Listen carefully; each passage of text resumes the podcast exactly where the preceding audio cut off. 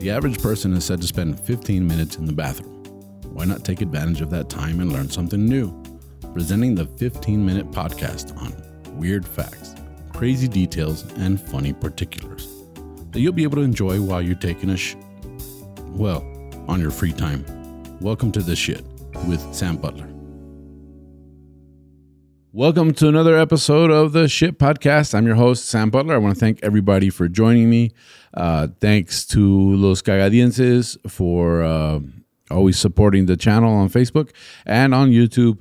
Please like, subscribe, and hit the notifications bell. We appreciate all your comments. I'm very excited to talk about today's um, topic because it's something that is near and dear to my heart. As many of you know, I grew up in construction. Uh, I've been working in construction since age 12. I know uh, it sounds ridiculous, but my father was a contractor, so I started working with him uh, summers uh, starting at age 12. And so I've had the opportunity to actually work with some of the equipment that we're going to talk about today. Uh, I, have operated backhoes, skid steers, you name it. Uh, it's just part of growing up in construction. We're going to talk about John Deere. John Deere is synonymous with agriculture, synonymous with construction. Everybody uh, knows. I'm, I'm, pretty sure that you can imagine uh, the logo just just from me saying it. It's a very it's a green with yellow. I mean they they even sell like sweatshirts and, and hats and stuff, which is which is uh, an international um, brand that's recognized. Well, John Deere started out very modestly. He was he actually grew up poor. He uh, grew up. Uh, uh, he worked as a handyman. He worked as a tanner, but his real trade was actually uh, a blacksmith. He was a blacksmith, and uh, they say uh, that invention comes from necessity and uh, there was a necessity in, in, the 1830s. A lot of the farmers uh, were were very very frustrated with their plows because the plows were made out of cast iron. Now, if you know anything about cast iron, to me, cast iron is like the hot dog of the steel industry because it's pretty much a bunch of molten metal that they pour into a shape, which becomes very brittle. Very, very good for making eggs and bacon, not so much for plowing fields. So, farmers are having this trouble. In 1837, he gets an idea uh, what if I take a broken saw blade and make a plow out of it. Now, when when we say the word saw blade, a lot of people are thinking like a hacksaw or a wood saw, but uh, I'm thinking this saw blade that he utilized was possibly a, a, an industrial saw blade that you would use for cutting down big timber. So he, he found a way to reutilize uh, saws and the, the blades on the saws and turn them into plows he did this, and it was a hit. Farmers uh, wanted plows made by John Deere, and it said that it, he made about 40 of these plows in a three-year time frame, which a lot of times makes me wonder uh, how much a plow cost uh, back in the 1830s. It, it, seems like pretty expensive because he only made 40 of them. But uh, I don't know, that would be something like uh, 12 or 13 of them a year. Uh, so once a month. So you would think that you could survive off of selling one plow a, month. That's that's pretty interesting to me. A um, little bit about um, the man. Uh, he uh, started his business um, prior to 1837, but it wasn't until 1837 that he had that breakthrough, and uh, he wasn't a very good businessman. Uh, it's it's said that he was very good with his hands, very good at innovating, very good at thinking about stuff, but he hated accounting. And uh, as a result, he ended up losing his business twice before he decided to just move. He uh, started in Vermont, moved his family to Illinois, and when he was in Illinois, um, that's when it really took off for him. He had nine children uh, with his wife. Uh, they married in her parents' house and eventually had six girls and two boys. His oldest boy's name was Charles, and this is important because uh, he put Charles through school. Uh, he spared no expense. Uh, Charles went to like the University of uh, uh, Illinois. Uh, he just went through private school, but he also, at a very young age, made Charles responsible for the books, and so Charles as it was common in the 1800s and 18 late 1800s, uh, was very involved. Now, something about John Deere was that he was an abolitionist, which meant he was anti-slavery, which also uh, leads you to believe that he was associated with the Republican Party, which I, I believe back then it was the Whig Party, and um, he eventually got into politics, became the mayor of Moline, Illinois, which was the town that he moved to.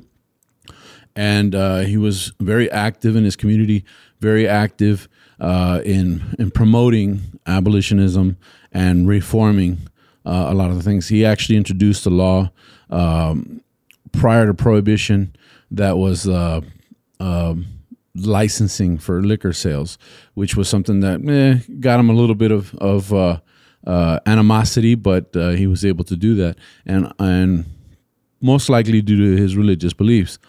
But with that being said, he was an innovator, and um, they built plows and, and farming tools, uh, utilizing the idea that uh, using hardened materials was better than cast materials, and he was successful. But it wasn't until 1909 that they actually got into the tractor business. Now, the president of the company at that time was no longer uh, John Deere because he'd been dead for like 32 years. So his son, uh, along with other partners that he had acquired throughout the years, continued with the legacy, and he was able to. They were able to then introduce the first John Deere tractor. They were afraid of, of venturing into the tractor business because they felt that that would take away from their annual sales. And uh, lo and behold, they had a hit. So John Deere tractors were super successful and they did a lot of interesting things. In the 1940s, for example, they developed the first uh, self driven tractor. Now, um, this technology was pretty advanced for 1940. They were looking for ways to to uh, maximize the output for farmers, and they decided that if they put a harvester on an auto driving system, this would reduce a lot of the work and the stress. And I started, I got really interested with this, and I started thinking, what, how, how could they do this in the 1940s? And it was a very simple, very rude um, type design, but it basically consisted of them setting a cable along the field, and the tractor had an arm and the arm would tow this tractor towards down this cable and they were able to harvest that way of course with some monitoring very rude very simple but way ahead of its time um, as you know you fast forward 100 years or 120 uh, years and they actually have 100% self-driven tractors and uh, this is due to the fact that they've actually partnered up with nasa and we're able to utilize GPS technology to make this happen. And it, it's some of the stuff I was reading was pretty interesting because they were able to um, not only use coordinates to to drive these tractors, but these tractors are able to swerve out of uh, the way of obstacles. And uh, this this is done through an operator uh, behind a, a screen that's able to plow a field from inside an office, which is pretty interesting. Um, thing about John Deere, which I thought was super interesting, is that uh, they had good morals, and they're considered one of the most ethical companies uh, in the world. Uh, they they were not only powerhouses in in in um, agriculture, but uh, they were judged on criteria such as corporate responsibility, innovation, and the company culture. And you say, well, what does that have to do with anything? Well, John Deere was a visionary, the company, not the individual, but the, the company was visionary because they started to manufacture homes for their employees. Now, a lot of times, uh, the stigma is that if the company owns a home, then they own you and and that wasn't necessarily the case with John Deere. They were actually leasing the homes to their employees, so you could actually work for the company and lease a home from the company. And you say, well, now they're gouging their employees, but they weren't. They were actually doing very affordable leases to attract uh, good employees to provide good housing for them. Now, this came to light, uh, especially in the 1930s because John Deere, for the first time, started to see a decline in profits. This made their company have to um, cut back on employees, lay people off. And I know you're thinking, well, then that sucks because now uh, I just laid off these employees and they don't have anywhere to go. Uh, they're going to lose their homes. But that wasn't the case. They felt so bad about the depression. They felt so bad about the situation of their employees that they actually allowed them to stay in the homes. Uh, oftentimes, they couldn't pay rent. They wouldn't evict them. They would let them stay there as long as they needed. And uh, one of the articles actually said that um, in some cases they would still rent the homes to employees and to different ones, but they drastically drastically reduced uh, the cost of the rent or the lease so that they could afford to stay in their homes. And of course, in 1933, John Deere almost goes bankrupt for the third time due to the Great Depression.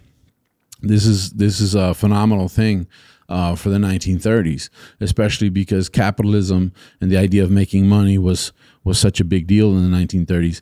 Uh, it, it's very refreshing to see that there was a company that actually cared enough about their people that they uh, footed the bill for them. You know, uh, they also allowed them to keep their insurance, uh, which um, to me was was amazing because there's companies in 2022 that don't provide insurance for their employees, but they did, and um, that's interesting. They ventured into other things um, in the 1900s. They made bicycles. I thought that was a pretty cool, uh, weird fact about John Deere. They actually made three different models. Um, they were very popular. I, I saw a picture of one of them. It was also green and yellow.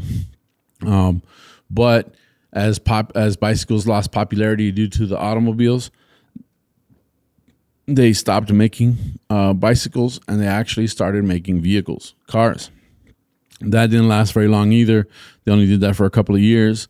So there's actually John Deere cars out there somewhere, and uh, I thought that was pretty neat. Um, then they ventured into um, snowmobiles. so there was actually John Deere snowmobiles, and as a matter of fact, their slogan "Nothing runs like a deer" didn't exist till the 1970s when they were manufacturing snowmobiles, and it was made as a as a slogan or a catchphrase to try and sell snowmobiles, uh, which is very. I mean, it's pretty interesting. Uh, they no longer make snowmobiles. I know they make like lawnmowers and construction equipment, and uh, of course agricultural equipment, farming equipment. Uh, but it's very, very, very um, fascinating to see that a company like John Deere has ventured into so many things and has allowed themselves to fail. I mean, they failed twice and they almost failed during the Great Depression and and they just continued to move forward. So that that to me personally is very uh, encouraging because you can fail and then rebuild and fail and then rebuild and eventually we get to our goal. Uh, you evolve as a person. Now, John Deere died um, 18 60s, more or less, 1870s. But before he died, he lost his wife, his long term wife of 40 years. She passes away. He stays single for another year, and then he marries his sister in law. you know, so he actually marries his wife's sister, which I mean, you're thinking, okay, this is this is a couple that's uh, uh, older. Uh, the kids are grown, and so, of course, it makes sense because uh, somebody very close to the family, and if they're both single, uh, it's pretty interesting. Uh, interesting fact about John Deere: he married his sister-in-law. Uh, it makes you wonder, right? Like in those forty years, did did uh, he have thoughts like if she ever leaves me, I I'll go with her sister? I don't know, but but he did that. Um, I think uh, the thing that makes John Deere John Deere is that they were always looking to improve. And if I can take anything away from this podcast, this episode of the podcast is that we all can always improve. I'm 46 years old, and sometimes I feel like the best years are behind me. I know that sounds ridiculous to somebody who's older than me, but someone who's younger than me says, "Man, that's old." But but uh, the truth is that John Deere very inspirational company. Uh, always try to do the right thing, and as a result, we have that product line out there. So nothing runs like a deer, like like a deer. Um, their logos went through a bunch of changes, and with that being said, I want to thank you guys for joining me on this episode of the Shit Podcast. I hope you enjoyed uh, a little bit about John Deere. Next time you're driving down the road and you see that green and yellow sign, you can say, "Hey, I, I know a little bit about that." Or next time you're sitting around in a bar uh, with your friends, you can talk about uh, some of the interesting facts about John Deere. With that being said, thank you for joining me on this episode. Please like and subscribe. Uh, leave your comments uh, if you have any interesting facts about John Deere. Of course, we couldn't cover everything in 15 minutes, but uh, I thank you uh, one more time. And that's it. That's the end of our podcast. we'll catch you again next week.